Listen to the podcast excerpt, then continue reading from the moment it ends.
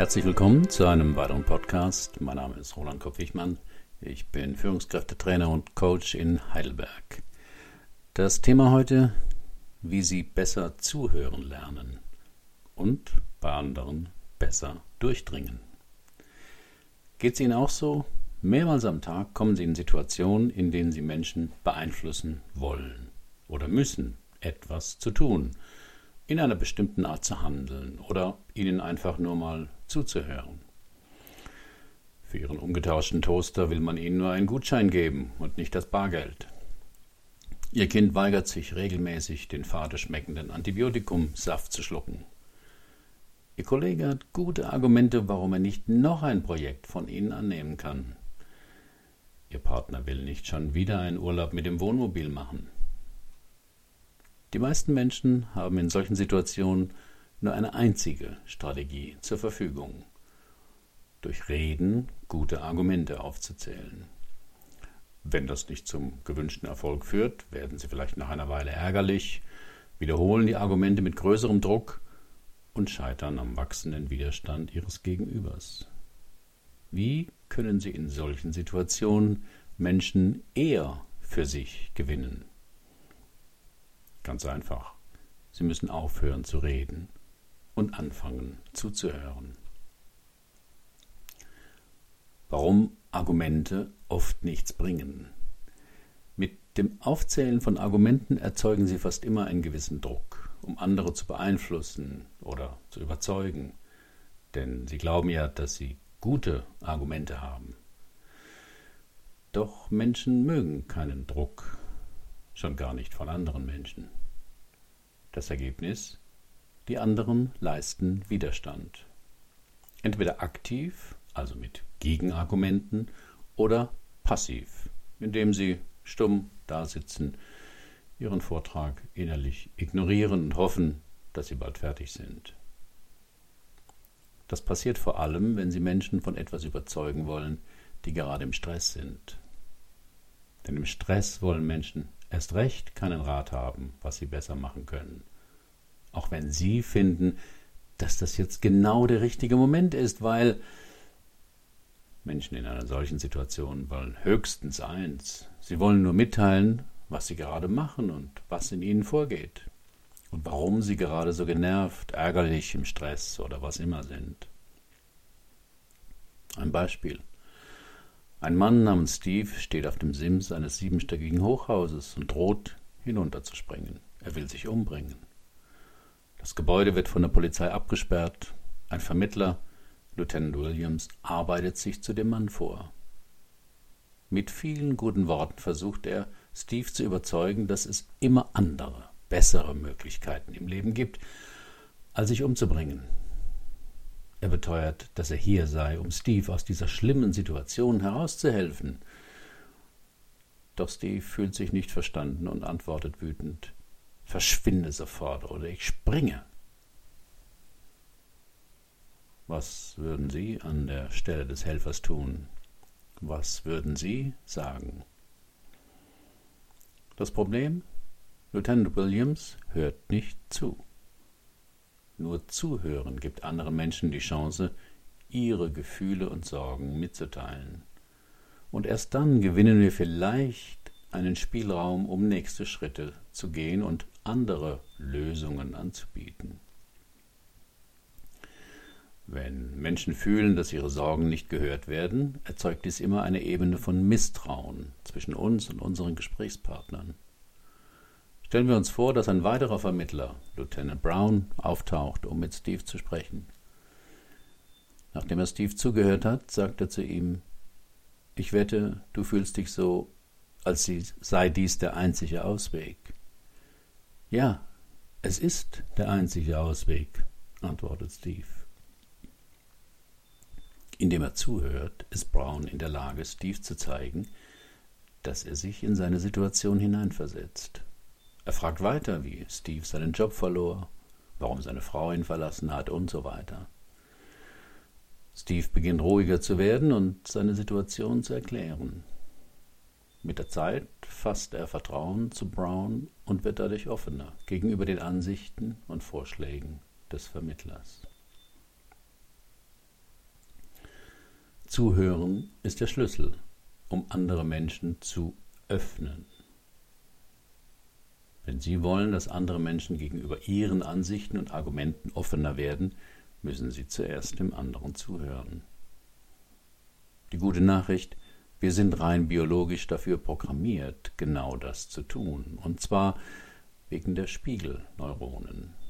Damit können wir empfinden und nachfühlen, was andere erleben. In einem Film werden wir selbst traurig, wenn wir miterleben, dass eine Familie ihr vierjähriges Kind, das Krebs hat, nach einem langen Kampf verliert. Natürlich ist es ein Film und alle Szenen sind nicht echt, sondern nur gespielt, aber ihre Spiegelneuronen reagieren trotzdem auf diese Szene. Eine Kollegin schneidet sich an einem Stück Papier in den Finger und verzieht schmerzvoll das Gesicht. Ihr Finger tut nicht weh und trotzdem zucken sie zusammen. Wieder wegen der Spiegelneuronen. Menschen empfinden es sehr positiv, wenn ihre Emotionen gespiegelt werden, weil wir erleben, dass der andere uns wahrnimmt, versteht und für diesen Moment emotional mit uns verbunden ist. Viele Forscher glauben, dass diese Spiegelneuronen sogar die Basis menschlicher Empathie sind. Deshalb nannte der Wissenschaftler Ramachandran die Spiegelneuronen Empathieneuronen, denn sie bringen Menschen einander näher. Spiegelneuronen sorgen auch dafür, dass wir dauernd versuchen, die Menschen um uns herum zu beruhigen, Wünsche und Erwartungen anderer zu erfüllen und deren Anerkennung zu erbitten. Mit Argumenten schaffen sie keine Empathie, denn Argumente sprechen nur den Verstand an. Wenn Sie von anderen etwas wollen, müssen Sie sich zuerst mit ihnen emotional verbinden. Und das schaffen Sie nur mit Zuhören.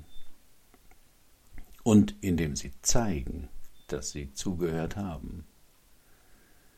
In Studien konnte man zeigen, was passiert, wenn wir andere spiegeln, aber im Gegenzug nicht wieder gespiegelt werden. Es gibt ein deutliches Defizit in unseren Spiegelneuron-Rezeptoren. Wenn diese Defizite in unseren Spiegelneuron-Rezeptoren auftreten, fühlen wir uns alleingelassen und nicht verbunden. Ob es nun ist, weil wir erleben, dass der andere dauernd auf sein Smartphone schaut, uns öfters unterbricht, auf einmal von einem ganz anderen Thema anfängt oder was auch immer. Unser Gehirn besteht aus drei verschiedenen Gehirnen. Diese nehmen die Welt ganz unterschiedlich wahr und reagieren deshalb auch ganz unterschiedlich. Unser Reptiliengehirn ist der älteste Teil unseres Gehirns. Es ist ziemlich primitiv. Es denkt vor allem an die grundlegenden Bedürfnisse und hier vor allem ums Überleben. Es befähigt uns, auf eine Situation sofort zu reagieren. Schon unsere tierischen Vorfahren besaßen dieses Gehirn. Deshalb ist es auch für alle Grundfunktionen des Lebens zuständig bewegen, jagen, pflegen, das Revier verteidigen, sich paaren. Das Reptiliengehirn mag keine Veränderungen, sondern nur bewährte Gewohnheiten und Verhaltensweisen. Es lernt nur langsam und unwillig, doch es vermittelt uns Beständigkeit und Sicherheit.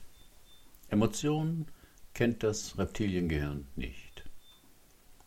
Das Krokodil, das gerade das kleine Gazellenbaby verschlingt, verdrückt dabei nicht die ihm nachgesagten Tränen. Das Reptiliengehirn kennt auch nur Kampf- oder Fluchtreaktionen. Dominiert dieser Teil unseres Gehirns in uns, dann nehmen wir uns nicht die Zeit dafür, nachzudenken oder die Situation zu analysieren. Wir handeln oder wir handeln nicht. Das Säugetiergehirn ist ein weiterentwickelter Bereich unseres Gehirns. Dieses emotionale Gehirn, auch limbisches System genannt, hat zentrale Bedeutung für unser Gedächtnis. Es beherbergt unsere starken Gefühle wie Ärger, Neid, Liebe, Kummer, Freude, Fröhlichkeit und Trauer, Lachen und Weinen, Spieltrieb und Sexualität, Euphorie und Depression sind hier verankert. Alle Informationen, die im Langzeitgedächtnis gespeichert werden sollen, passieren zuerst einmal diesen Teil des Gehirns. Verstand und Gefühl treffen hier aufeinander. Und dann gibt es noch den Neokortex. Das ist der jüngste Teil des Gehirns in unserer Evolutionsgeschichte und er befindet sich in der Großhirnrinde, der äußeren Hülle des Gehirns. Hier denken sie und speichern Informationen. Logik, das Bilden von Strukturen und Prozessen, Schlussfolgerungen und neue Erkenntnisse sind hier zu Hause. Auch Fantasie sowie die Langzeitspeicherung von Informationen sind wesentliche Aufgaben dieses jüngsten Gehirnteils. Ihr Gesprächspartner hat auch drei Gehirne. Wenn Sie also wollen, dass andere aufmerksam Ihnen zuhören, müssen Sie sie auf der richtigen Gehirnebene ansprechen. Erst dann wird Ihre Kommunikation effektiv. Interessanterweise kommt Zuhören vom rationalen Teil unseres Gehirns, also unserem Neokortex, nicht vom emotionalen oder instinktiven Teil des Gehirns. Um anderen gut zuzuhören und sie zu erreichen, ist es wichtig, erst einmal ihre eigenen Emotionen unter Kontrolle zu bringen. Denn wenn Ihnen in einer Gesprächssituation Ihre eigenen Gefühle wie Angst, Ärger oder Trauer dazwischenkommen, werden Sie weniger gut Ihrem Gegenüber zuhören können oder angemessen auf ihn eingehen. Wie schafft man das? Am einfachsten, indem Sie unangenehme Gefühle wie Angst, Unsicherheit oder Scham zugeben das ermöglicht es ihnen, ruhiger zu werden und nach Lösungen zu suchen. Studien haben gezeigt, dass das einfache Benennen von Bedrohungen und Ängsten uns entspannen lässt, weil wir nichts mehr verbergen müssen. Das gilt natürlich auch für unser Gegenüber. Wenn Sie auch anderen den Raum geben, um ihre Ängste auszusprechen, helfen Sie ihnen, ihren Argumenten wieder mit klarem Geist zuzuhören. Verwundbarkeit zu zeigen, gibt anderen die Chance, ihnen zuzuhören. Einer der schwierigsten Teile, ein guter Gesprächspartner zu werden, ist, ihre eigene Verletzlichkeit zu akzeptieren. Viele sehen Verletzlichkeit als Schwäche und versuchen, sie deshalb zu leugnen oder zu verstecken. Ihre Verwundbarkeit ist aber auch ein Werkzeug. Wenn Sie verletzliche Gefühle wie Hilflosigkeit oder Angst zeigen, geben Sie anderen die Chance, sich mit ihnen zu verbinden und zu erwidern. Wie wir gesehen haben, ist das Spiegeln ein wichtiger Teil, sich mit anderen zu verbinden. Jedoch können andere nur das widerspiegeln, was sie ihnen zeigen. Wenn sie also ihre Gefühle verstecken, werden sie nicht wirklich verstanden werden. Stellen Sie sich vor, Sie sind vor einer großen Präsentation aufgeregt, schämen sich aber auch dafür, so nervös zu sein. Ihr Kollege macht vielleicht eine unbedachte Bemerkung und Sie reagieren darauf ärgerlich. Vermutlich werden Sie eine ärgerliche Reaktion von ihm zurückbekommen.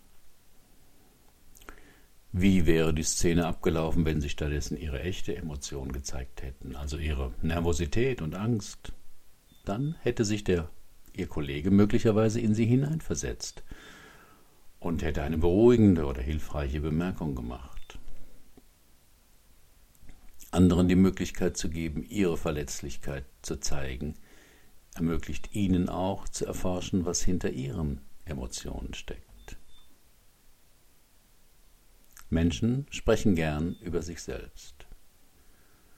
Wenn es eine Sache gibt, über die wir alle gern sprechen, dann sind es wir selbst unsere Erlebnisse, unsere Erfahrungen, unsere Meinungen.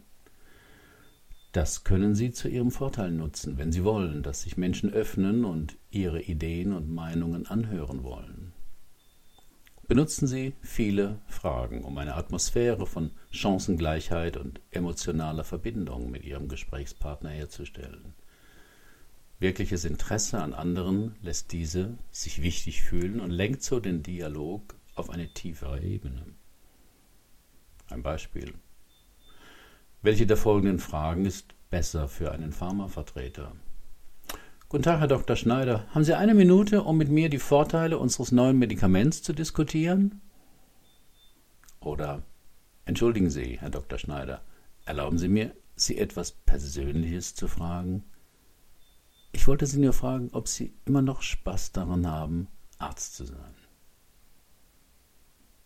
Die erste Frage folgt den altbekannten Mustern, während die zweite dieses Muster mit etwas Unerwartetem bricht. Der Arzneimittelvertreter zeigt Interesse für den hart arbeitenden Arzt. Empathie zu zeigen ist der beste Weg, damit andere sich verstanden und wertgeschätzt fühlen. Doch Empathie zu zeigen ist für den Ungeübten nicht so einfach. Er weiß nicht, was er sagen soll. Aber Empathie kann man üben. Hier eine kurze Anleitung, mit der Sie schrittweise Empathie lernen und anwenden können. Erstens, nehmen Sie zuerst die Emotion, das Gefühl oder die Stimmung Ihres Gesprächspartners wahr. Angenommen, es ist Ärger. Als nächstes fragen Sie ihn, ob Ihre Wahrnehmung richtig ist. Sie scheinen ärgerlich zu sein. Stimmt das? Mit der Frage geben Sie Gelegenheit, dass Sie gegenüber Ihren Eindruck bestätigen oder korrigieren kann. Ärgerlich nicht, eher enttäuscht. Zweiter Schritt. Dann, wenn Sie herausgefunden haben, um welche Emotionen es sich handelt, können Sie fragen, wie ärgerlich sind Sie denn? Damit laden Sie den anderen ein, sein Gefühl genauer zu spüren oder zu untersuchen. Seien Sie auf eine emotionale Erwiderung vorbereitet und lassen Sie Ihrem Gegenüber Zeit für die Antwort. Es geht hier nicht um Sie, werden Sie also nicht defensiv oder versuchen Sie nicht dem anderen sein Gefühl auszureden. Finden Sie als nächstes heraus, warum er sauer ist. Sie könnten fragen, was macht Sie so ärgerlich? Im vierten Schritt können Sie fragen, was muss passieren, damit Sie sich besser fühlen? Und im letzten, fünften Schritt können Sie herausfinden, was Sie beide zusammenarbeiten können, um voranzukommen. Jetzt könnten Sie fragen, was kann ich tun, um Sie dabei zu unterstützen? Was kann ich tun, damit es Ihnen besser geht? Zuhören hört sich leichter an, als es ist. Man muss schon sehr genau hinschauen und hinhören, um zu erfassen, was in dem anderen vorgeht. Das obige Beispiel ist nur eine Möglichkeit von vielen. Obwohl es in der täglichen Kommunikation meist nicht die Regel ist, der beste Weg, dass Menschen empfänglich für ihre Ideen werden, ist, ihnen zuerst zuzuhören. Indem Sie sich empathisch zeigen, wird sich Ihr Gesprächspartner vermutlich wahrgenommen und verstanden fühlen. Und Sie werden sich wahrscheinlich auch gut fühlen. Denn erst das Zuhören ermöglicht es Ihnen, eine emotionale Verbindung zwischen sich und Ihrem Gesprächspartner zu schaffen. Und dies lässt ihn vermutlich auch offener für Ihre Ideen werden.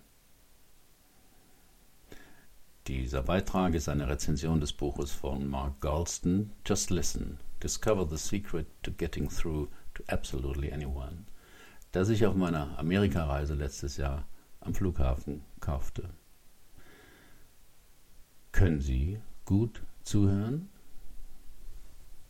Herzlichen Dank für Ihre Aufmerksamkeit. Bis zum nächsten Mal.